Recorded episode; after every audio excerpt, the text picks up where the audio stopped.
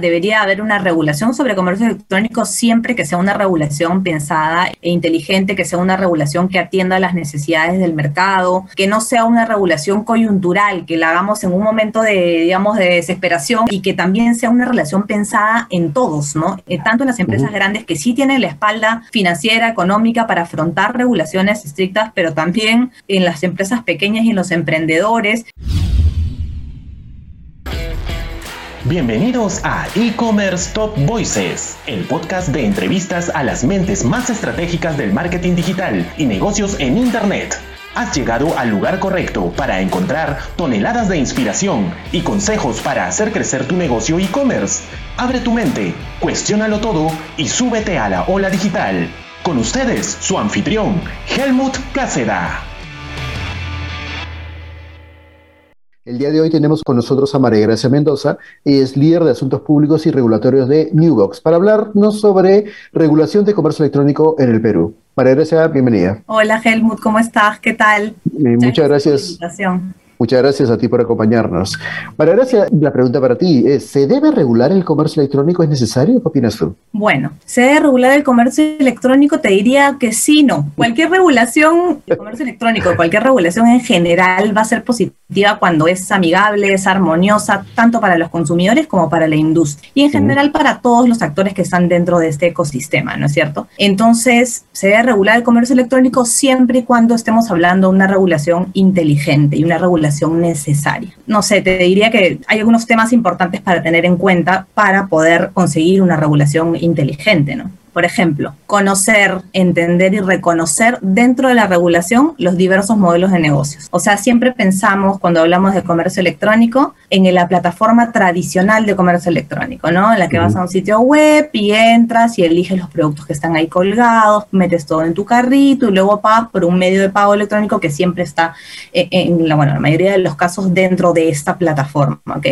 Pero el comercio electrónico también son otros nuevos modelos de negocio, como por ejemplo ejemplo, negocios de la economía digital, ¿no? Los apps que usamos todos los días para, no sé, pedir una movilidad, un servicio de movilidad, para pedir que compren algo por nosotros, para pedir algo de comer, etcétera, o que hagan un encargo por nosotros. Entonces, todos estos modelos de economía colaborativa también son parte del comercio electrónico y eso se debe tener cuenta ante una posible regulación, ¿no? Y lo otro, y un poco sobre las pequeñas y medianas empresas, creo que es importante pensar en todos, ¿no? Entender que cualquier regulación va a afectar definitivamente tanto a los grandes como a los pequeños entonces, si se trata de una regulación muy estricta o que no es viable cumplir, eh, los más pequeños, los emprendedores, los que están iniciando sus negocios con mucho esfuerzo y para quienes, sobre todo en esta pandemia, el comercio electrónico ha sido un aliado maravilloso, extraordinario, no van a poder cumplir porque no van a poder tener la capacidad logística, la capacidad económica para adaptarse a esas regulaciones. Entonces, si queremos regular, siempre que sea una regulación necesaria y una regulación inteligente, como te digo. Y recordemos que siempre pues la innovación y la tecnología va como que 10 pasos adelante de, los gobiernos en general, ¿no? Pero justamente para eso están gremios especializados y expertos en la industria, con lo cual pues de repente en una mesa de trabajo de co-creación puede aterrizarse de, eh, de, acuerdo a la industria y no dispararnos en el pie, que es un poco lo que, lo que a veces tanto se teme, ¿no? Totalmente, sí. Mi siguiente pregunta sería, ¿de qué manera podríamos entonces, ok, no una ley para restringir, quizás una ley para fomentar. ¿De qué manera podríamos fomentar el comercio electrónico? A ver, mira, más allá de una ley, creo que existen muchas aristas para poder fomentar, para hablar sobre fomento de comercio electrónico. Por ejemplo, desde las empresas, ¿no? Yo creo que desde las empresas, desde los negocios, desde los comercios, lo primero que debe haber para fomentar, para incentivar el uso de plataformas de comercio electrónico es la información clara términos y condiciones fáciles de comprender, que no sean enredados, básicamente para que la transacción sea una transacción transparente, ¿no? Entre el negocio y el consumidor. Luego las plataformas amigables, intuitivas, con funciones de búsqueda efectivas, porque si no tienes una plataforma amigable, lo que va a pasar es que el consumidor va a ir, va a chequear, a ver, necesito esto, no, no lo encuentro, no puedo lograr mi transacción, entonces voy a volver, digamos, a la manera tradicional de comprar, al, comercio presencial. Y luego desde el Estado hay cosas bien importantes también. Por ejemplo, eh, impulsar el uso de servicios financieros, ¿no? Eh, hay una gran cantidad de la población que no está bancarizada y para acceder a transacciones en este entorno de canales digitales siempre es necesario estar bancarizado. Entonces, en general, yo creo que desde el Estado fortalecer el entorno en medio de pagos electrónicos es vital Lo mismo desde el Estado y también desde los consumidores, por ejemplo, la facilitación en los flujos de información, ¿no? Tener la posibilidad de contar con la información para las empresas, tener la posibilidad de contar con la información es vital, es clave, información de consumidores, porque ¿qué les permite? Les permite sugerir productos, sugerir servicios interesantes, o sea, de interés directo para cada consumidor. Otro tema importante es impulsar, por ejemplo, el, tema eh, del, desarrollo de otros actores de la cadena, ¿no? Por ejemplo, los proveedores de servicios logísticos, que son súper necesarios para cubrir las necesidades que tiene toda esta cadena del comercio electrónico, ¿no? Entonces, claves también desde el Estado, desde la empresa, mejorar logística y distribución. Luego también sé que en algunas legislaciones lo tienen, el tema del régimen tributario que facilite, que favorezca el comercio digital. Sé que en algunas, no tengo el detalle claro ahorita, pero sé que en algunas legislaciones en algunos países existe, sobre todo para medianas y pequeñas empresas. Y luego otro tema importantísimo, y creo que iba al principio porque va más ligado al tema del Estado, es la conectividad. Queremos mucho mm. desarrollo de comercio electrónico en general y la transformación digital y hablamos mucho de eso, pero hay muchísimas personas que no tienen acceso a Internet y tampoco tienen las herramientas físicas para acceder a, a, ella y mucho menos al comercio electrónico. Entonces, si no hay conectividad, difícilmente vamos a tener un flujo pues importante de uso de comercio electrónico. Efectivamente, luego no nos quejemos que casi el 70% de todas las empresas que venden online están pues concentradas en Lima, ¿no?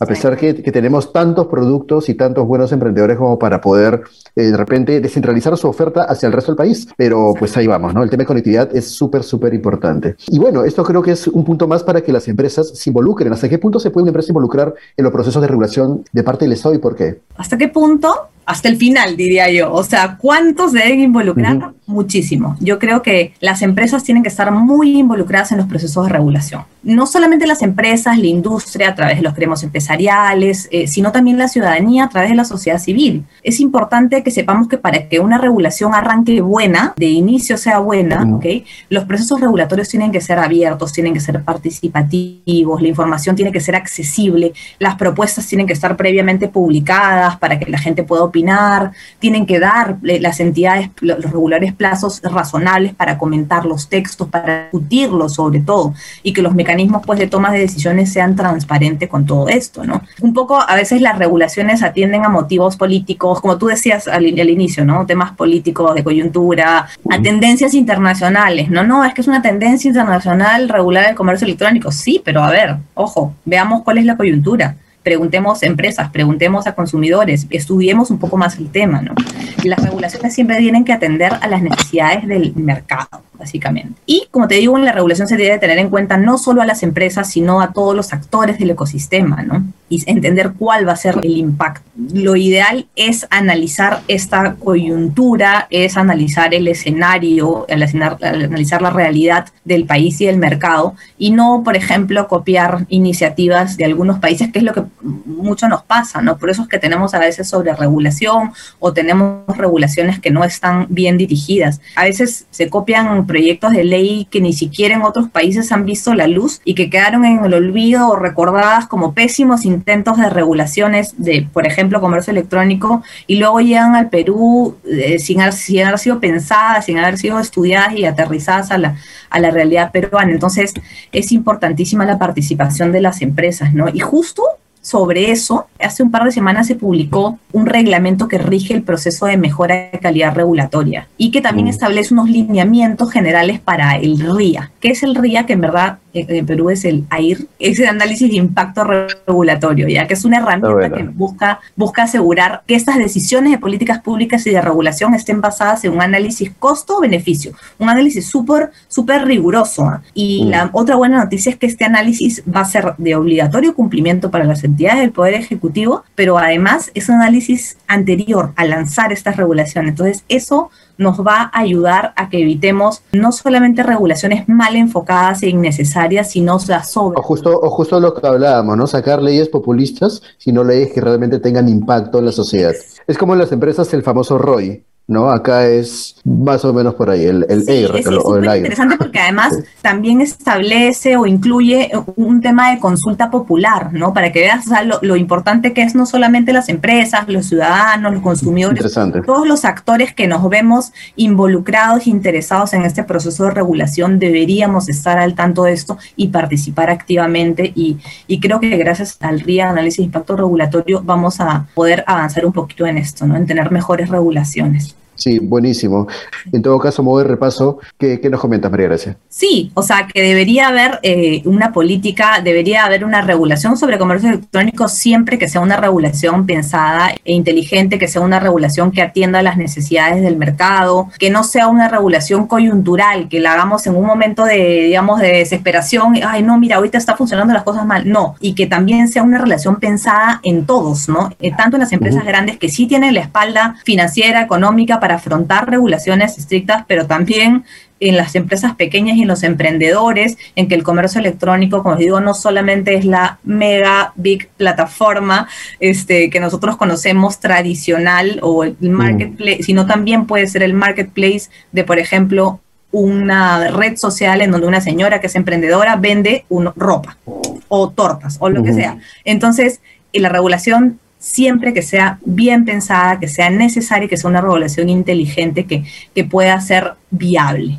Totalmente. Cuéntanos qué obligaciones legales debería mejorarse en el comercio electrónico respecto al comercio tradicional. Porque a veces siento que las empresas piensan que Internet es una nube con pequeños points y que ahí nadie nos va a tocar, ¿no? Pero creo que sí es importante entender que así vendas online o vendas presencialmente, pues te sujetas a las leyes, ¿no? Entonces, ¿qué podemos mejorar en el comercio electrónico respecto al comercio tradicional? Bueno, no hay ahorita una regulación específica sobre el comercio electrónico, como, como ya hemos hablado, pero se me ocurren algunas ideas. Por ejemplo, el libro Reclamación ¿no? Que si bien es cierto es una obligación que debe ser cumplida tanto por los comercios, digamos, de atención presencial como las plataformas de comercio electrónico, ya las plataformas tienen mecanismos para atender reclamos, quejas, dudas de clientes que son mucho más efectivos y mucho más eficientes que el libro de reclamaciones como tal, ¿no? Que tiene una serie de formalidades y hasta estos vehículos que tienen las plataformas contestan mucho más rápido. Eh, el libro de reclamaciones te da un plazo de 30 días, estos vehículos son mucho más eficientes y contestan en menos plazo y solucionan los problemas de los clientes. Sin embargo,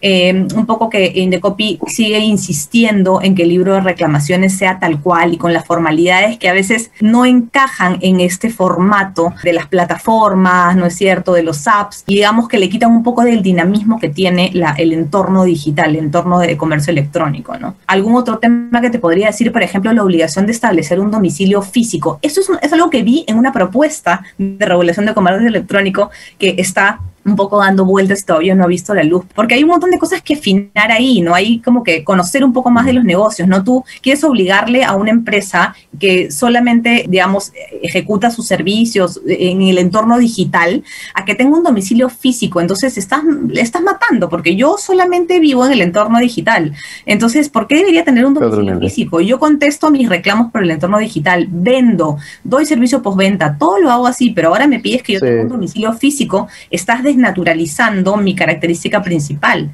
que es vivir dentro de ese entorno. De hecho, cuando se reactivó el comercio electrónico el año pasado, justo por desconocimiento, supongo, justo se pedían los requisitos al inicio, ¿no? Después eso fue algo que se subsanó, pero se pedía, me acuerdo, este, si quieres vender online, tienes que tener tu licencia municipal. O sea, ¿qué, tiene que ver una cosa con la otra? Qué interesante eso que cuentas, en verdad, o sea, nos suena gracioso, pero creo que también nos vamos a ir adaptando y conociendo más y reconociendo todos estos modelos de negocio nuevos que existen del entorno de la economía digital. Y cuando nos vayamos adaptando más a esto, va a ser que podamos regular mucho mejor. Solo como un dato adicional, Amazon vendió en el 2019 336 millones de soles en Perú sin estar en Perú. Entonces, no es necesario estar físicamente, ¿no? Para poder vender. Mucha gente dice, ¿y cuándo va a venir Amazon a Perú? Hace tiempo que está vendiendo y llevándose al mercado.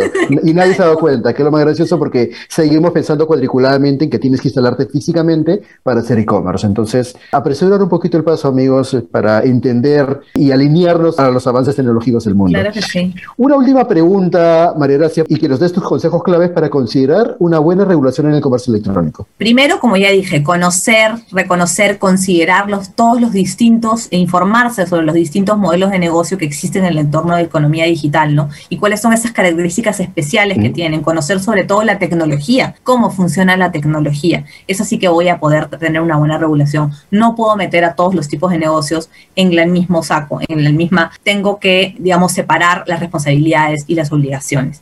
Eh, dentro de una posible regulación. Lo segundo es eh, participación de todos los actores involucrados en el ecosistema digital. Ahora seguro a través del, del RIA, por medio de los gremios empresariales, asociaciones de emprendedores, sociedad civil, apuntar siempre a que una regulación sea consensuada por todos los actores interesados.